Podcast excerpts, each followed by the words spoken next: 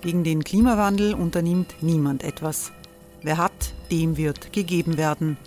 Und Frauen verdienen weniger. War ja immer schon so. Man ärgert sich und macht weiter. Was aber, wenn nicht? Wir haben eine Idee. Die Falter Arena macht die Bühne frei für Menschen und Projekte, die das Land verändern. Mein Name ist Eva Konzett. Ich leite das Politikressort im Falter. Und am Sonntag, den 26. Mai, veranstalten wir im Wiener Stadtsaal die nächste Falter Arena. Mit dabei unter anderem der ehemalige Politiker und Neosänger Matthias Strolz, Theresa Imre von Markter, Sonja Jöchtel von Love Politics oder Kari Ochsner von Ochsner Wärmepumpen. Machen statt jammern. Wir schauen uns an, wie das funktionieren kann. Kommen auch Sie vorbei. Alle Informationen und Tickets finden Sie unter falter.at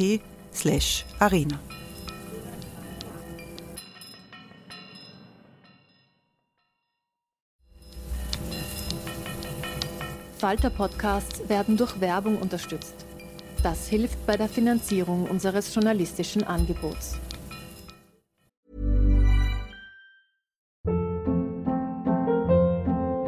Hold up. What was that? Boring. No flavor. That was as bad as those leftovers you ate all week. Kiki Palmer here, and it's time to say hello to something fresh and guilt-free. Hello Fresh. Jazz up dinner with pecan-crusted chicken or garlic butter shrimp scampi. Now that's music to my mouth. Hello Fresh. Let's get this dinner party started. Discover all the delicious possibilities at hellofresh.com.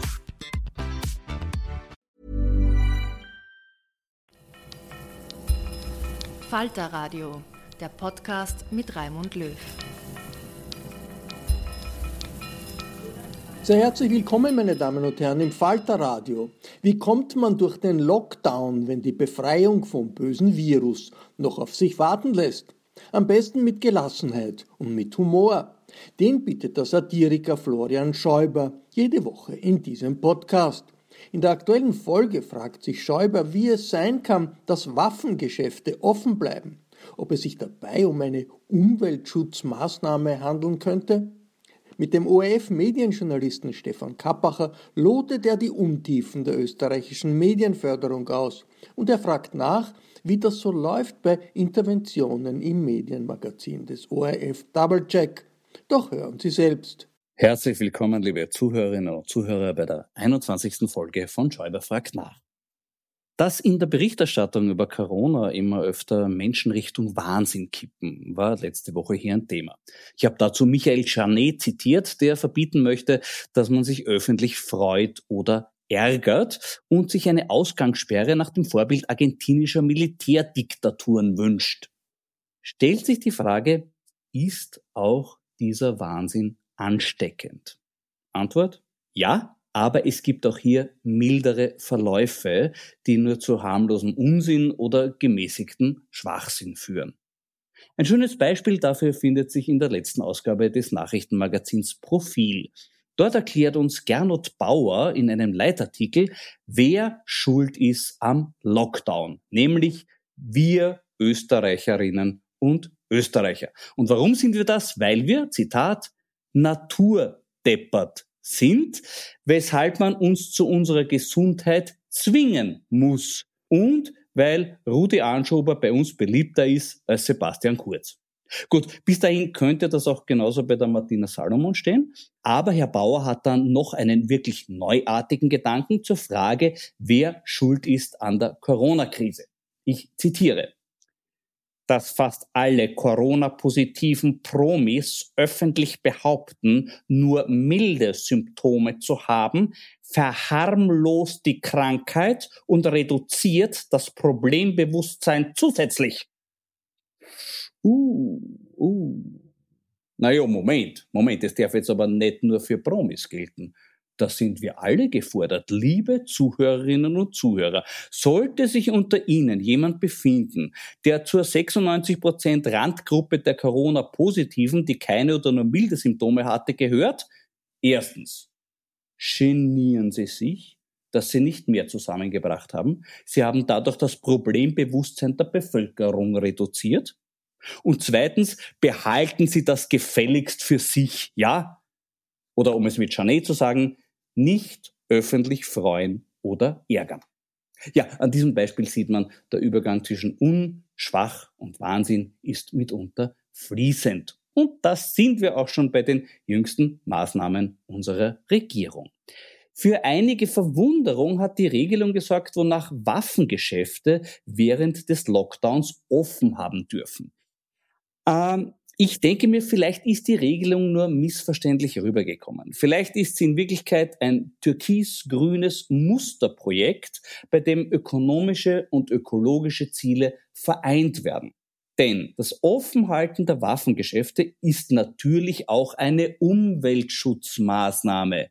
Es verkleinert den ökologischen Fußabdruck von Terroristen, die zum Einkaufen nicht mehr bis in die Slowakei fahren müssen. Und vielleicht hat diese Diskussion um die geöffneten Waffengeschäfte ja auch einen kollateralen Nutzen für die Bundesregierung. Diese überlegt ja wieder mal die Einführung der Haft auf Verdacht.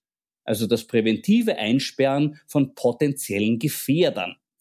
Eines der Probleme dabei ist, dass sich potenzielle Gefährder nicht immer gleich als solche zu erkennen geben.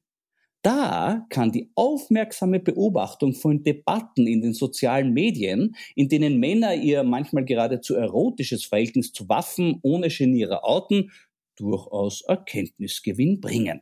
Aber leider Gottes gibt es noch andere Maßnahmen unserer Bundesregierung, bei denen es weniger in Richtung un- oder schwach, sondern mehr in Richtung Wahnsinn geht, nämlich konkret bei den wirtschaftlichen Corona-Hilfsmaßnahmen. In der öffentlichen Beurteilung dieser Maßnahmen findet derzeit ein Paradigmenwechsel statt. Bislang galt der Befund, es ist eine Schande, wie viele Hilfsbedürftige so gut wie nichts bekommen. Jetzt hört man immer öfter, es ist eine noch viel größere Schande, wie viele nicht Hilfsbedürftige obszön viel bekommen.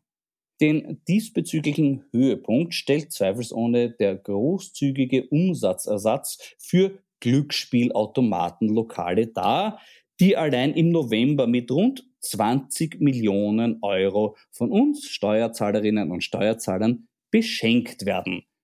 Der von ÖVP, FPÖ und SPÖ für die Politik verifizierte Satz aus dem Ibiza-Video Novomatic zahlt an alle kann nun also von uns ergänzt werden.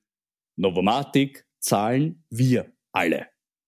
Angesichts der gigantischen Schäden, die Automatenspielsucht seit jeher der Volkswirtschaft zufügt, ist es nichts wirklich Neues. Aber immerhin dürfen wir uns jetzt auch als freigebige Sponsoren der Schnittstelle zwischen Halb- und Unterwelt bezeichnen. Logischer nächster Schritt wäre eine Verdienstentgangsentschädigung für Drogenhändler, denn schließlich gehört Drogenbeschaffung nicht zu den behördlich anerkannten Ausnahmegründen bei den Ausgangsbeschränkungen. Also man darf sich zwar als Drogenhändler im Geschäft eine neue Waffe kaufen gehen, mit der man dann im persönlichen Kundengespräch argumentieren könnte, aber dieses Kundengespräch kann nicht stattfinden, weil der Kunde für dieses Gespräch nicht außer Haus darf. Und natürlich bräuchte es auch eine Entschädigung für Einbrecher, weil denen wiederum durch die Ausgangsbeschränkungen das ungestörte Ausüben ihres Berufes unmöglich gemacht wird. Das mag aufs erste übertrieben erscheinen, aber es wäre nicht undenkbar, zumal heimische Bundesregierungen in Fragen der Gerechtigkeit bei Förderungen schon seit längerer Zeit Verhaltensoriginalität an den Tag legen. Als Beleg dafür kann eine in der Vorwoche veröffentlichte Studie gelten, für die erstmals ausgerechnet wurde, wie viel die Regierung mittels Inseraten pro Zeitungsleser ausgegeben hat. So waren ihr im Jahr 2018 Leser des käuflichen Gratisblatts Österreich pro Kopf 5,15 Euro wert, während sie für Standardleser nur 89 Cent übrig hatte. Wie viel es für Falterleser war, wurde leider nicht ausgewertet. Ich befürchte aber, dass es eher in Standarddimensionen oder noch deutlich darunter war. Ja, also ich sag ganz ehrlich, für mich ist das schon auch ein bisschen demütigend. Als Leser dieser Zeitungen unsere Regierung so wenig wert zu sein, das kränkt. Da möchte ich dann wenigstens irgendwann ein Regierungsinserat lesen können, in dem mir die Gründe für diese Geringschätzung erklärt werden. Für den Standard zum Beispiel könnte dieses Inserat in Form eines offenen Briefs unseres Bundeskanzlers so ausschauen. Liebe Standardleserinnen und Leser, seit einigen Jahren, und da hat einst schon der diesbezügliche Pionier Werner Feimann viel Vorarbeit geleistet, behaupten wir Regierenden, dass wir so viel in Boulevardmedien inserieren müssen, weil wir dadurch preis-leistungsmäßig die meisten Leser erreichen. Das war und ist natürlich eine dreiste Lüge. Am meisten Inserate bekommen die, die am nettesten über uns schreiben. Weil ihr das natürlich von Anfang an durchschaut habt, wollten wir auch die Glaubwürdigkeit des Standard nicht durch mehr Inserate desavouieren, da ihr sonst hättet glauben können, er würde nun zu einem weiteren Regierungsverlautbarungsorgan mutieren. Also kränkt euch nicht und tröstet euch lieber mit folgender Überlegung. Sinn eines Regierungsinserates ist es, Menschen über etwas zu informieren, von dem man glaubt, dass sie es nicht wissen. Das heißt, wir halten die Leser der Fellner Medien für fast sechsmal so deppert wie euch. Und da müssen wir dann auch an die Zielgruppe unserer Politik denken, gell? Naja, ähm, ist das wirklich ein Trost? Auf jeden Fall besser tröstet das, was ich heute im Glas habe, einen der besten Blaufränkischen unseres Landes, nämlich den Ungerberg 2017 von Paul Ax aus Golz. Prost. Hm. Ah, ja, da fühlt man sich wieder wertgeschätzt, wenn man so einen perfekten Wein trinken darf. Aber vielleicht sagen manche von Ihnen jetzt, na ja, ich brauche keinen Trost, ich lese weder Standard noch Falter und schon gar nicht lese den Schatz vom Fellner. Ich fürchte, Sie brauchen auch dann ein bisschen Trost, weil in der Studie steht auch drinnen, wie viel unsere Bundesregierung in den beiden vergangenen Jahren für Inserate in dem zeitungsartigen Produkt Österreich ausgegeben hat, nämlich 6,4 Millionen Euro. Und jetzt müssen Sie sehr tapfer sein. Dieses Geld kam nicht aus den privaten Geldbörsen der Regierungsmitglieder, sondern von uns. Äh, ich glaube, da brauche ich gleich noch einen Schluck. Und dazu einen Gesprächspartner, der sich seit längerer Zeit schon an diesem Thema abarbeitet. Er leitet das einzige Medienmagazin des österreichischen Rundfunks, Double Check auf Ö1. Mein heutiger Gast ist Stefan Kappacher. Grüß dich, Stefan. Hallo, Florian.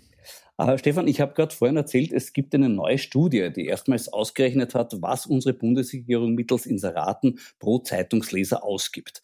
Da zeigen sich enorme Unterschiede. 2018 wurde für jeden Österreich-Leser fast sechsmal so viel gezahlt wie für Standardleser. Bislang hat man von Regierungsseite immer das Argument gehört, dass die vielen Inserate in Boulevardmedien preis-leistungsmäßig die meisten Leser erreichen würden.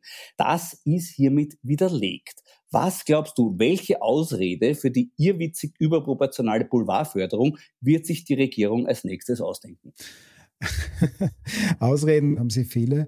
Ähm, ich weiß es ehrlich gesagt nicht. Und weißt du, warum ich, ich nicht weiß, welche Ausrede sie sich ausdenken? Äh, weil sie eigentlich gar nichts sagen äh, zu diesem Thema. Und das ist ja äh, eigentlich aus meiner Sicht das allergrößte Problem weil Befunde, also wie bei uns die Medienförderung im Argen liegt und irgendwie schief liegt, sie gibt's ja zur Genüge.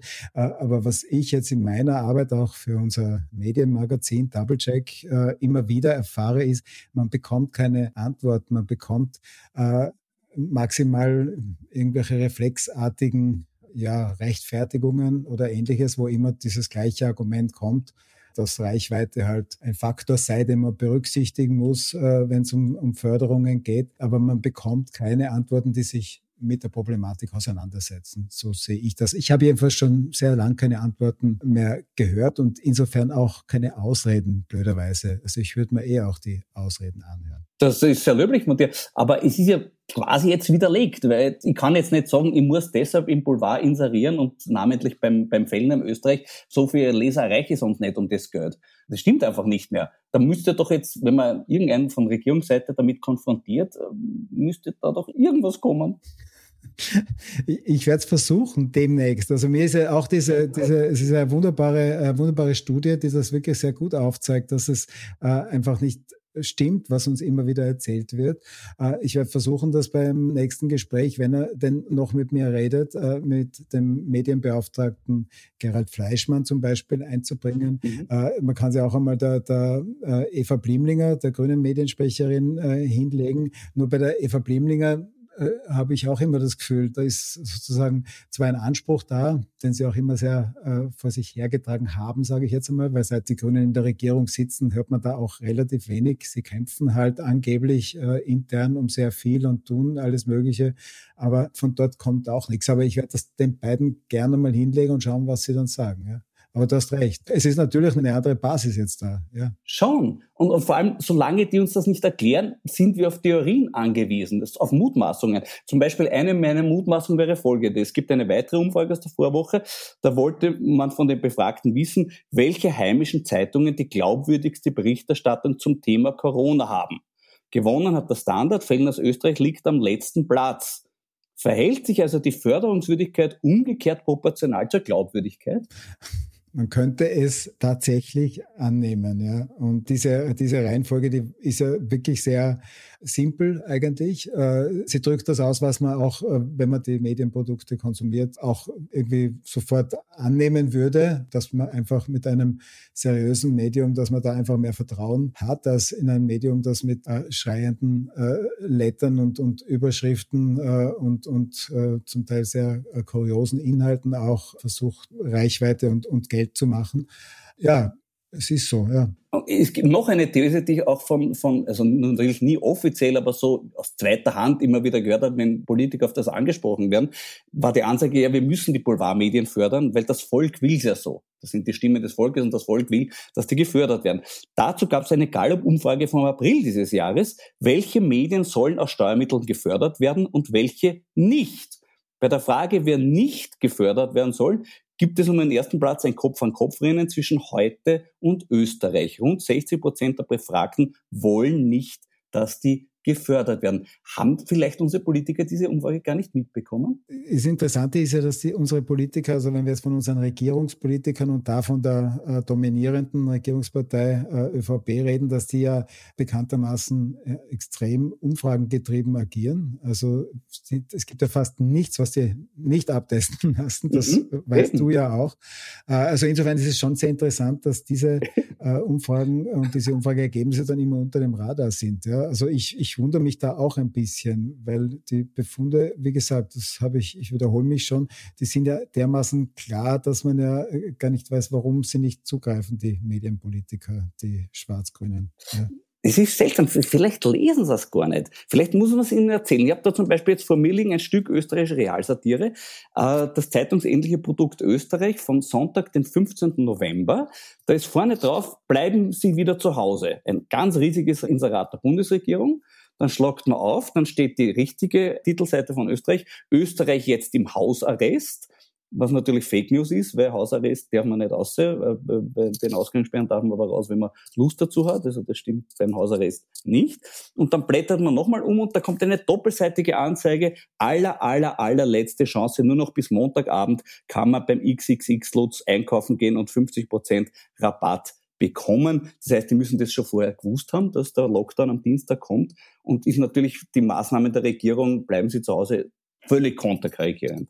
Äh, ich ich habe gesehen, du hast mit dem Pressesprecher vom XXX Lutz gesprochen äh, und der hat dir gesagt, sie haben alles richtig gemacht. Stimmt das? Das hat er gesagt, ja. Das war auch auf Sendung.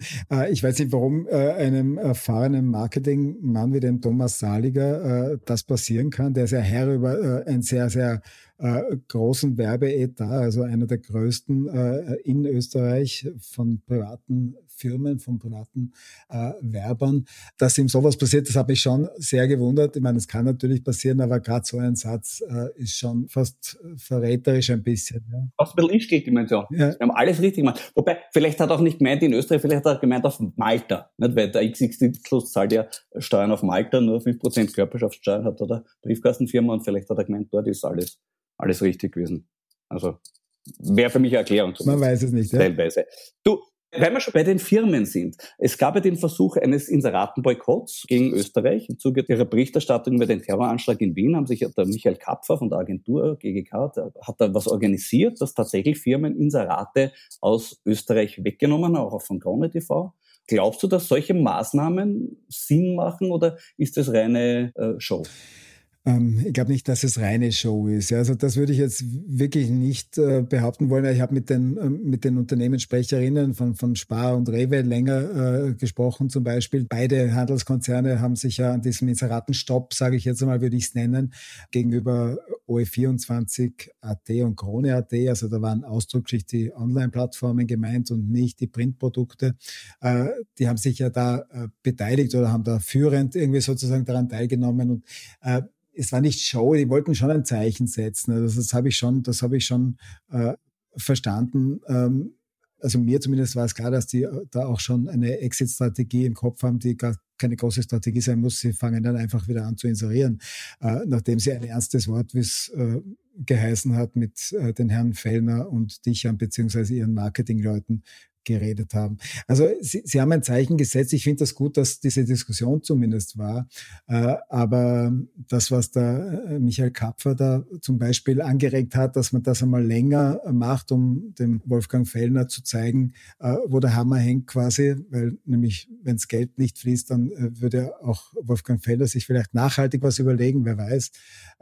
Bin da auch nicht so sicher, ganz ehrlich gesagt. Aber so, so ist es natürlich nicht gelaufen. Ja. Das war ganz anders. Und der, der Thomas Saliger von, von XXX Lutz, der hat ja auch bestätigt, dass ihm das völlig wurscht war, dass dort auf der äh, OE24 äh, Webseite ein, ein äh, XXX Lutz Kanal weitergelaufen ist. Ja, die ganzen äh, Tage nach dem Terroranschlag, da hat keiner äh, sich darum gekümmert, ob da Werbung gemacht wird auf dieser Seite, wo auch die Erschießungsvideos gelaufen sind oder nicht. Und dann sagt man halt, das ist ganz was anderes, da geht es nur um Wohnthemen. Man versteckt sich halt auch hinter, hinter vielen Dingen. Ja. Da hat er sich dann wahrscheinlich gedacht, also ich finde das super und und das stehen lassen. Du, aber da sind wir jetzt bei einer ganz grundsätzlichen Frage. Äh, es ist vor über einem Jahr ein Artikel bei der Rechercheplattform Dossier erschienen, der hatte den Titel Wer hat Angst vor Wolfgang F? Und darin berichten Politiker und Wirtschaftstreibende über die Praktiken des Inseratenverkaufs bei Österreich. Da fallen dann nicht nur Begriffe wie Schutzgeld, Drohungen oder Erpressung, es wird auch die Bereitschaft geäußert, diese Vorwürfe jederzeit vor Gericht zu wiederholen. Und das Dossier hat das dann wirklich zusammengefasst, auf den Punkt gebracht, mit folgendem Absatz, den wir kurz zitieren. Zusammenfassung dessen, was Wolfgang Fellner macht. Verstöße gegen das Mediengesetz, Ausverkauf des eigenen Journalismus für Anzeigenkunden, Stichwort Schleichwerbung, Drohungen, die Art der Berichterstattung seiner Medien von der Höhe der Inseratenschaltungen abhängig zu machen oder schlicht negative Berichte, die mitunter erfunden seien, um Druck zu machen. Fellner ist einer der korruptesten Medienmacher der Republik. Wenn so etwas erscheint über jemanden und das nicht stimmt, muss der doch sofort klagen. Warum macht er das nicht?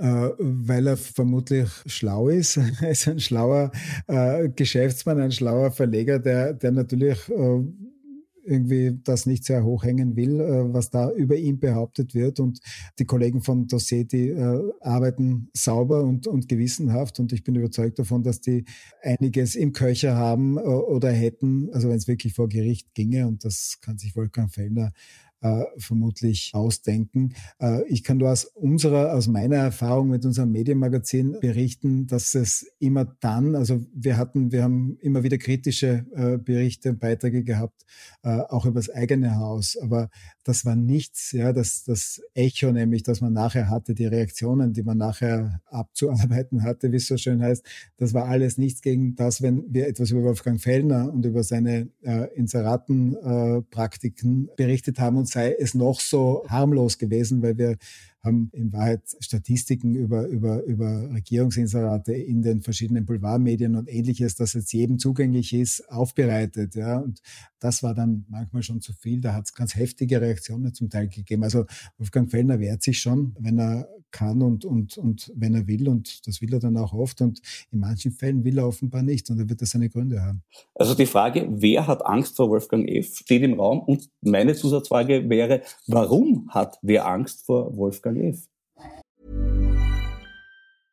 Cool fact a crocodile can't stick out its tongue. Also, you can get health insurance for a month or just under a year in some states. United Healthcare short term insurance plans, underwritten by Golden Rule Insurance Company, offer flexible, budget friendly coverage for you. Learn more at uh1.com. Ich glaube einfach, ähm, dass er sich so ein Medienimperium äh, aufgebaut hat, das eben diesen besonderen Zuschnitt hat. Äh, da brauchen wir jetzt nicht äh, näher darauf einzugehen. Er hat wahnsinnig viele Möglichkeiten, zum Beispiel jetzt politische Akteure gut oder schlecht darzustellen, sie vorkommen zu lassen oder nicht vorkommen zu lassen, das zu verstärken in seinen verschiedenen Kanälen, die er hat. Wolfgang Fellner ist natürlich auch extrem gut vernetzt äh, in der Medienszene. Der ist ja schon seit Jahrzehnten äh, da tätig. Wir wissen seit dem Rennbahn Express, also seit, seit äh, Mittelschülertagen oder so ist Wolfgang Fellner da schon, schon im Geschäft. Äh, er kennt alle, die da was zu sagen haben, die eine Rolle spielen im Mediengeschäft. Äh, viele äh, sind wahrscheinlich auch mit ihm ich sage mal, befreundet. In Österreich gibt es auch dieses schirchere Wort dafür, äh, verhabert äh, mit ihm und da tut man sich wahnsinnig schwer oder will man auch nicht äh, ihm äh, irgendwas entgegensetzen, jetzt auch branchenintern. Ja, und dieser Druck setzt sich natürlich irgendwie auch, auch äh, auf Berichterstatter vor, die über ihn schreiben. Ja, es gibt ja eh sehr wenige, die sich mit diesem Thema befassen in Österreich. Es gibt ja nicht so viele Medienjournalisten. Das ist ja leider keine große Tradition bei uns. Aber ich denke mal, da weiß dann schon jeder, was, was Wolfgang Fellner kann, welches Gewicht er in der Branche hat aufgrund dieser verschiedenen Faktoren, die ich gerade genannt habe. Aber hat das mit der Realität was zu tun? Hat er wirklich, ist er Wolfgang Fellner so mächtig, dass man das so aufpassen muss? Nein, aber das ist eh, eh so wie bei der Kronenzeitung auch, wo auch immer sagt, die mächtige Kronenzeitung. Äh, mir hat einmal jemand gesagt, aber das ist jetzt auch keine, kein besonders weiser Spruch, aber schon einer, der stimmt. Äh, Macht hat man nur dann, oder man hat nur so viel Macht, wenn ihm zugeschrieben wird. Und äh, es wird einfach diesen Boulevardzeitungen extrem viel Macht zugeschrieben. Der Krone mit noch mehr äh, reicht möglicherweise, weil die tatsächlich eine sehr hohe Reichweite hat und wie wir wissen, international im Pro-Kopf-Vergleich äh, sogar, sogar einzigartig äh, ist. Aber bei Wolfgang Fellner trifft das ja alles nicht zu. Da weiß man nicht einmal genau, wie seine Zugriffszahlen, wie seine Auflagenzahlen äh, zustande kommen. Äh, da hat er ja jetzt gerade auch eine Entgegnung, nein, es war keine Entgegnung, war eine Urteilsbegründung veröffentlichen müssen auf Seite 1 am äh, Freitag auf der Zeitung Österreich, äh, dass er mit falschen Auflagezahlen äh, operiert hat. Die Kronenzeitung hat ihn da geklagt. Also das ist ja alles äh, nicht wirklich nachvollziehbar. Wäre eine mögliche Erklärung, es gibt in, in Wien den Christian Mucher, das ist ein Verleger, den kennt man wirklich nur in Insider, Insiderkreisen, der den Leuten einfach wahnsinnig auf die Nerven geht und sie so lange quält, sie sollen ihm Inserate geben, bis die irgendwann entnervt sagen, ja, in Gottes Namen, bitte kriegst du ein Inserat. Kann es sein, dass der Fell auch irgendwo ein Turbomucher ist? Äh, da würde ich jetzt nicht widersprechen. Vor allem, äh, ich habe im Hinterkopf und ich sage dann nichts mehr, ein einstündiges Gespräch mit Christian Mucher, nachdem wir einmal zwei kritische Sätze äh, über sein äh, Ranking, äh, das er in seinem Extradienst macht, äh, ein Journalistenranking, und wir haben zwei kritische Sätze verloren darüber, äh, was man ja darf und was ja auch ein Christian Mucher normalerweise aushalten sollte. Äh, aber ja, du musst doch froh sein, dass ich ihn ernst nimmt. Richtig. Aber ich habe ich hab, ich hab ihn noch im Ohr. Ich habe eine Stunde mit ihm telefoniert und er, er wollte uns eine Klage anhängen. Er wollte, dass wir eine eigene Sendung, Double Check, mit ihm machen. Wir haben gesagt, Herr Mucher, Sie, Sie meinen das jetzt nicht ernst. Wir machen das natürlich nicht. Und er hat dann gesagt, na gut, äh, dann äh, haben Sie die Klage schon äh, demnächst im Haus. Das ist jetzt, glaube ich, ein, ein Jahr her und die Klage äh, ist nie bis vor die Haustür gekommen. Also es gibt sie nicht. Aber das sind die Methoden, mit denen diese Leute arbeiten. Und ihr habt doch kein Inserat bei ihm geschalten? Also wir von Doublecheck nicht. Ich fürchte, der ORF schaltet immer wieder regelmäßig bei ihm. Das, das sind wir gleich bei meiner nächsten Frage, weil du vorher gesagt hast, ihr dürft auch durchaus selbstreferenziell sein. Der ORF hat in vier Quartalen bis Mitte 2020 9,3 Millionen Euro für Inserat Rate ausgegeben. Das ist mehr als die gesamte offizielle Presseforderung in Österreich. Rund 4,5 Millionen gingen dabei an Boulevardmedien. Konkret für die vom Fellner über 1,3 Millionen Euro. Warum macht das der ORF? Das ist jetzt so eine Frage, wo ich gern sagen würde, dass ich die Aussage äh, verweigere. Äh, ich verweigere sie, nicht, aber ich werde jetzt auch nicht sehr ausführlich äh, was zu diesem Thema sagen, weil da geht es um äh, Geschäftsgrundlagen meines Arbeitgebers äh, und das ist dann ein bisschen heikles Thema. Äh, ich weiß nur, und das relativiert jetzt schon ein bisschen, und das weiß auch jeder in der Branche, dass das natürlich jetzt nicht bares Geld ist, das da vom ORF an, an Feldner fließt oder an die Kronenzeitung, sondern dass das in der Regel Gegengeschäfte sind, wo halt die Medien, das eine Medium äh, im anderen Medium wirbt und, und, und vice versa. Nur das macht es ein bisschen äh, weniger drastisch vielleicht, weil du die Zahlen genannt hast. Aber es ist natürlich, kann man die Frage stellen, aber die Frage muss man äh, in Wahrheit äh, unserem Generaldirektor stellen und der wird sie wahrscheinlich auch sehr gut beantworten können. Ich, ich werde es probieren. Ich werde es probieren, aber mit mir spricht das sicher spannende Geschichte. Apropos, wie ist es denn, wenn man auf Ö1 ein kritisches Medienmagazin macht? Wo wird da interveniert? Direkt bei dir oder bei deinen Vorgesetzten? Beides. Beides? Du kriegst wirklich von beiden Seiten, ah, super, schön. Wie wir also nicht, also nicht, dass, dass, dass, dass mein Vorgesetzter nicht bei mir, also mein Vorgesetzter steht hinter mir, aber wir kriegen beide natürlich die Reaktionen, ja, immer wieder. Das, das ist so. Es war ja früher auch das reine Machen eines Medienmagazins schon ein Druckmittel. Also im Fernsehen war das oft der Spielball, mit dem der OF gedroht hat und dann haben die Medien gesagt, na ja, nicht, legt sich nicht mit uns an und so weiter. Wäre heutzutage ein Medienmagazin im ORF-Fernsehen wieder möglich? Also ich, ich, ich bezweifle es. Ich würde mich extrem freuen darüber und würde mich sofort bewerben, dass ich dort auch mitmachen darf und kann und, und, und würde das mit großer Freude tun, weil ich auch sehr gern Fernsehen gemacht habe äh, in meiner Zeit, vor allem bei der ZIP 2.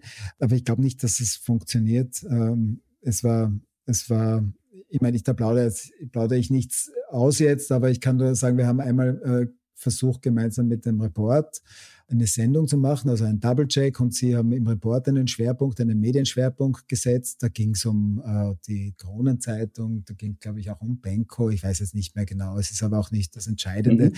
Ich weiß nur, wie extrem schwierig das war, diese Recherchen zu machen, äh, dann äh, Interviews äh, zu machen, immer abgestimmt mit den Fernsehleuten. Ich hatte meine üblichen Rahmenbedingungen, mir redet niemand rein. Ich, äh, ich halte meinen Chefredakteur am Laufenden äh, und ich erzähle ihm, was wir vorhaben und in welche Richtung wir gehen. Er unterstützt das.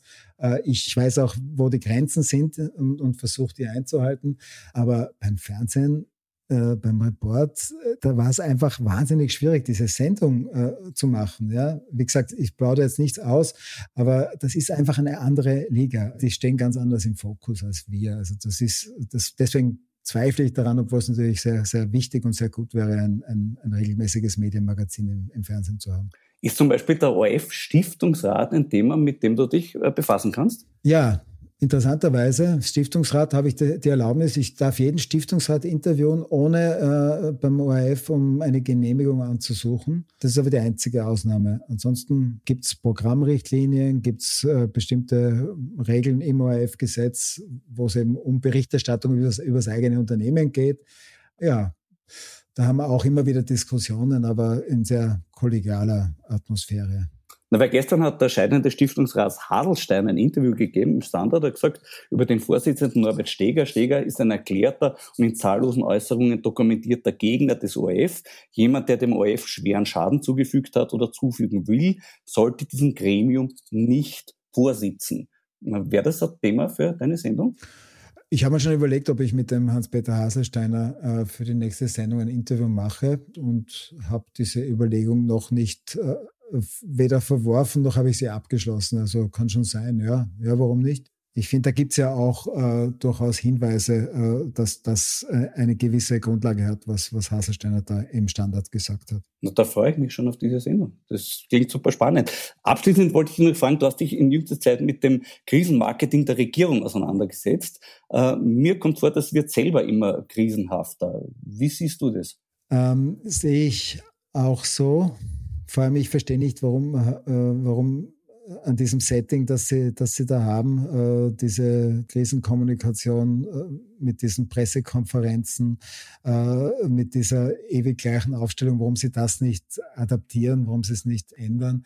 Das ist mir nicht ganz nachvollziehbar. Im letzten Double-Check habe ich da mit äh, Martin Zechner gesprochen. Das ist ein Experte für Krisenkommunikation, der genau das vorgeschlagen hat, dass jetzt Zeit wäre, sozusagen da mal ein Schritt, auch dass die Politik einen Schritt zurück macht, dass sie Experten vorne lässt äh, und erklären lässt. Und wenn dann die Entscheidungen anstehen, die Politik wieder auf den Plan tritt und sicher nicht in diesem virologischen Quartett, wie es ja genannt wird. Ich finde schon, dass da, dass, dass, dass sich da was Neues einfallen lassen sollte. Und man sieht auch, dass es einfach eine schwierige Phase ist, dass sie sich sehr, sehr schwer tun. Äh, und und äh, das drückt sich halt jetzt auch in der Kommunikation aus. Das funktioniert halt nicht ewig immer nach dem gleichen Muster. Mhm. Na, ich könnte mir vorstellen, wenn du dich mit dem Thema beschäftigst, vielleicht meldet sich der Fleischmann direkt bei dir in Folge und dann könntest du ihn auch gleich fragen, wie das ist mit den Regierungsinseraten. Wenn es so ist, äh, dann werde ich das ganz bestimmt machen, ja. Freue ich mich drauf. Wenn der Fleischmann zweimal klingelt, wird dann vielleicht für uns alle zu einer ganz, ganz spannenden Geschichte. Danke, lieber Stefan, für diese wirklich sehr interessanten Informationen und ich wünsche dir viel, viel Glück bei deiner Arbeit. Deute, deute, alles Gute. Und ich täte mich ja ehrlich gesagt sehr, sehr freuen, wenn es auch eines Tages im Fernsehen so eine Sendung mit dir gäbe. Danke, Stefan. Gerne, danke dir. Das war die 21. Folge von Schäuber fragt nach. Nächste Woche wird Hannes Androsch mein Gast sein. Für heute sage ich Danke fürs Zuhören und vergessen Sie nicht, dass Sie in Österreich Medien auch freiwillig fördern können. Zum Beispiel das Falterradio durch Ihre Aufmerksamkeit. In diesem Sinne, bleiben Sie aufmerksam. Ihr Florian Schäuber. Danke Florian, der Satire-Podcast im Falterradio kommt jede Woche neu. Ich verabschiede mich von allen, die uns auf OKW hören, im Freirad Tirol und auf Radio Agora in Kärnten. Wenn Sie das Falterradio liken oder sonst wie weiterempfehlen auf Ihrer Plattform, dann hilft das tatsächlich, den berühmten Algorithmen des Internets uns noch besser wahrzunehmen. Es kostet auch nichts, wie der Podcast selbst. Ein Abonnement des Falter kostet etwas, das stimmt, aber es zahlt sich aus. Falter-Abos sind übrigens auch gute Weihnachtsgeschenke. Alles Nähere erfahren Sie über die Internetadresse abo.falter.at. Ursula Winterauer hat die Signation gestaltet, Anna Goldenberg und Georg Schober haben die Audiotechnik im Griff. Ich verabschiede mich bis zur nächsten Folge.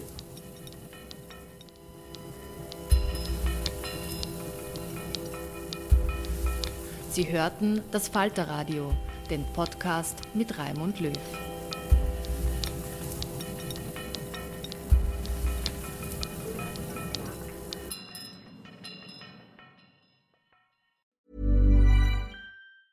Ever catch yourself eating the same flavorless dinner three days in a row? Dreaming of something better? Well, HelloFresh is your guilt-free dream come true, baby. It's me, Kiki Palmer. Let's wake up those taste buds with hot, juicy pecan-crusted chicken or garlic butter shrimp scampi. Mm. Hello Fresh. Stop dreaming of all the delicious possibilities and dig in at HelloFresh.com. Let's get this dinner party started.